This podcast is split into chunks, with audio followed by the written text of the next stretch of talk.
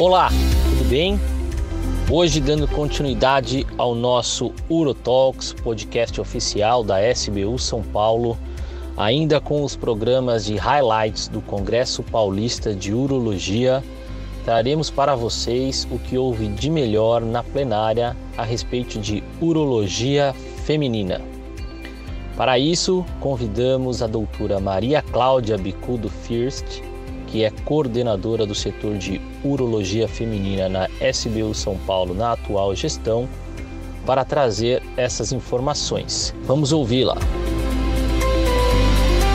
Olá, ouvintes do Urotox. Meu nome é Maria Cláudia Bicudo Fusti. Eu sou responsável pelo Departamento de Urologia Feminina na SBU São Paulo e vou falar sobre os highlights da urologia feminina no Congresso Paulista de 2020. A plenária de disfunção miccional foi dividida em urologia feminina, neurologia e HPV. E no último dia houve discussões de casos nas diferentes áreas. No dia da urologia feminina, tivemos dois blocos de aulas que irei comentar na sequência que foram apresentados. O primeiro bloco foi moderado pelo Dr. Fernando Almeida, da Unifesp, que ao final do bloco faz uma excelente análise das apresentações e abordagem prática dos temas. Vale a pena conferir.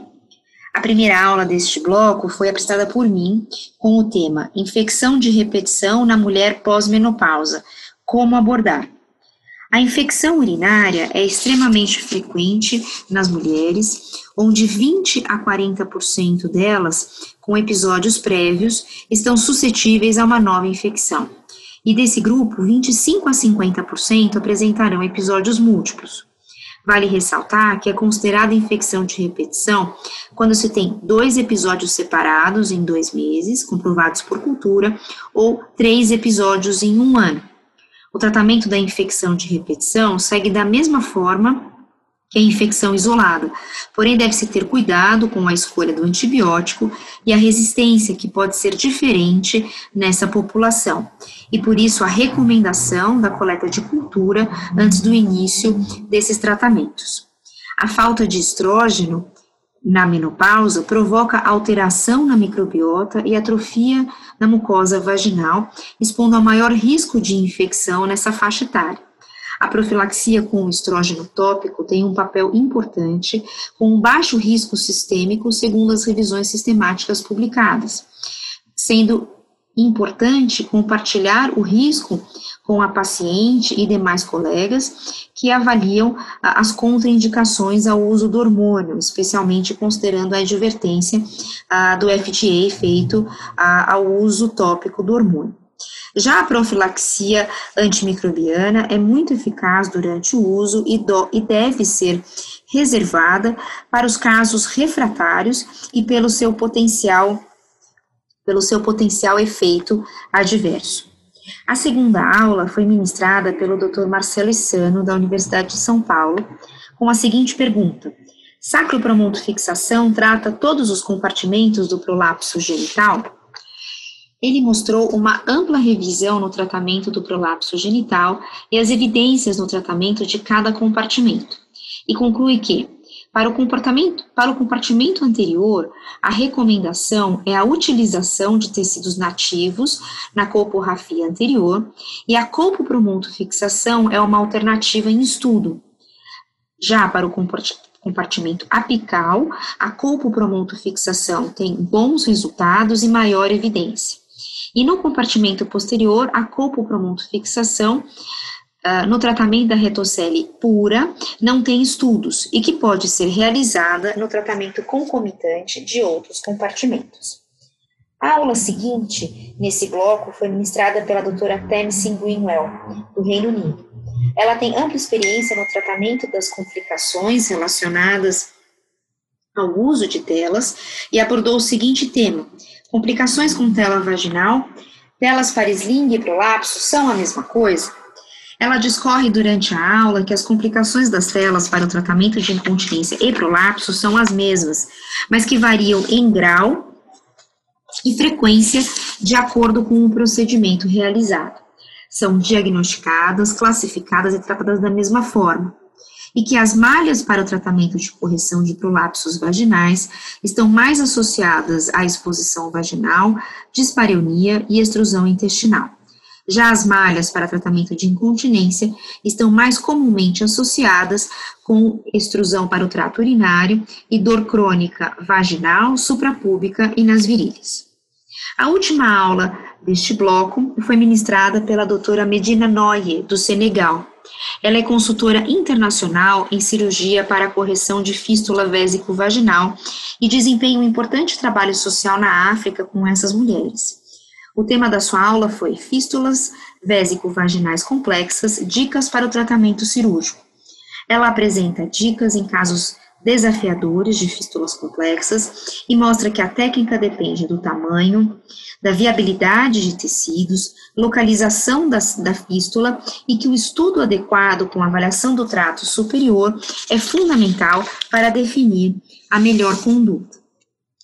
Dando sequência ao segundo bloco, moderado pelo Dr. Luiz Carlos Maciel, a primeira aula foi ministrada pelo Dr. João Paulo Zambon, que tem pós-doutorado na Universidade de Wake Forest, que é um centro de referência no tratamento da síndrome de dor vesical.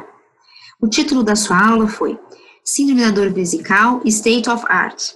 Foi uma aula muito completa, desde a avaliação histórica, além de abordar epidemiologia, etiologia, diagnóstico e tratamento ressalta a associação com outras doenças como fibromialgia e síndrome do colo irritável, e que talvez a síndrome da dor vesical tenha uma característica sistêmica e não local. Ressalta ainda que quanto menor a capacidade vesical, maior a sintomatologia, e que o principal fator no, no tratamento é o controle adequado da dor. A segunda aula desse bloco foi da doutora Miriam Dambros Lorenzetti, sobre o laser vaginal, o que o urologista deve saber. Foi uma aula bastante interessante sobre o uso do laser no tratamento da síndrome geniturinária da menopausa, em que ela mostra o Erbium Laser e o laser de CO2, que visam a remodelação na síntese de colágeno pelos seus efeitos térmicos. Apresenta sua experiência pessoal com resultados animadores, embora seja importante ressaltar que as sociedades internacionais ainda não recomendam a utilização do laser de rotina pela falta de dados uh, quanto à eficácia e resultados a longo prazo e a segurança do tratamento. Na sequência, tivemos duas aulas sobre a escolha no tratamento da bexiga hiperativa refratária, com dois dos maiores nomes na literatura mundial sobre o assunto. Primeiramente, o Dr. Giulio Del Papolo, da Itália, fala por que escolhe toxina botulínica. Em sua aula, mostra que o principal motivo de abandono das medicações orais de segunda linha são os efeitos colaterais. Apresenta meta-análise em comparação entre a toxina botulínica e uh, os medicamentos orais. E onde o resultado foi uma, um melhor, em favorável, um melhor resultado da toxina botulínica quanto ao número de episódios de incontinência urinária, frequência miccional e episódios de urgência. Mostra também outra meta-análise que compara a toxina botulínica ao beta-agonista mirabegron, onde a toxina botulínica foi associada com uma diminuição do número de micções em 24 horas e diminuição do número de episódios de incontinência, embora o mirabegron estivesse associado ao menor risco de infecção urinária. E conclui, portanto, que a toxina botulínica é uma boa alternativa na falha da segunda linha de tratamento. A segunda aula foi ministrada pelo Dr. Howard Goldman, que defende por que escolhe a neuromodulação descreve que a estimulação dos nervos sacrais modulam reflexos que influenciam bexiga, esfíncter e assoalho pélvico. Ressalta ainda que os novos dispositivos disponíveis, embora ainda não estejam disponíveis no Brasil, são compatíveis com ressonância magnética e têm baterias recarregáveis com duração de até 15 anos, o que elimina alguns problemas do passado apresenta resultados de um ano do Axonics, um novo dispositivo recarregável, que mostra redução significativa nos episódios de incontinência em seis meses e que se mantém no período de um ano. e que nesses pacientes, um terço deles apresentava uh, alterações intestinais associadas e que 91% ficaram satisfeitos com o tratamento. Ressalta que, pelo best practice de neuromodulação uh, da Sociedade de Incontinência, a neuromodulação deve ser a terapia preferida se houver sintomas intestinais combinados. E ao final, conclui que tanto neuromodulação e botox são bons tratamentos e os prós, os prós e contras de cada um devem ser individualizados e discutidos com o paciente. A última aula deste módulo foi apresentada pelo Dr. Carlos Alberto Sacomani, com o tema de obstrução pós-sling como conduzir. Inicia mostrando os guidelines com elevado nível de evidência para o uso de sling de uretra média, mas que é importante explicar para os pacientes sobre o potencial de complicação entre o potencial de complicações e entre elas a obstrução.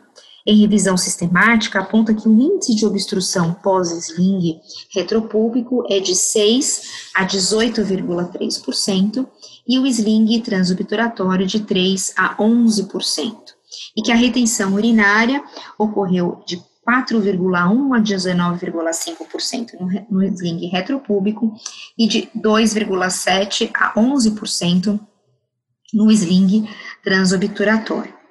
Quanto ao diagnóstico, é importante ficar atento aos sintomas uh, de esvaziamento, como jato fraco e intermitente, esvaziamento incompleto, que ocorre numa minoria das pacientes, e aos sintomas de armazenamento, que é observada na maioria das pacientes, associados ou não aos sintomas de esvaziamento. E que esses sintomas devem compor, juntamente com a avaliação do resíduo e do estudo urodinâmico para o diagnóstico apresenta também a publicação realizada pela Sociedade Internacional de Uroginecologia, pela, da IUGA, de 2018, com relação à obstrução pós-sling, que a abordagem precoce deve ser deve ser realizada preferencialmente nos primeiros 30 dias, pois quanto maior a fibrose, maior a dificuldade para a correção da obstrução que 43% dos pacientes podem apresentar incontinência urinária de urgência pós-excisão da tela e que 9 a 61% apresentam recidiva de incontinência urinária de esforço, sendo assim muito importante discutir todos esses aspectos com a paciente. No final, no último dia uh, do, da plenária, no último dia do Congresso, tivemos discussões de casos clínicos e no primeiro módulo, discussão de casos de urologia feminina e neurologia, moderados pelo Dr. Márcio Averbeck e com um painel de debatedores formados pelo Dr. Cássio Risseto, José Ailton Fernandes, Paulo Palma e Suzette Sutherland onde tivemos a discussão de seis casos bastante variados e muito bem ilustrados, com ampla discussão embasada em guidelines e na literatura. Vale muito a pena assistir. Essa foi então a programação da urologia feminina nesse congresso. Espero que vocês gostem e que possamos estar presencialmente juntos em uma próxima oportunidade. Muito obrigada. Você acabou de ouvir mais um episódio do UroTalks o podcast oficial da Sociedade Brasileira de Urologia Seção São Paulo. Todas as edições estão disponíveis no site www.sbu-sp.org.br e também nas principais plataformas de streaming. Nos vemos no próximo episódio. Até lá!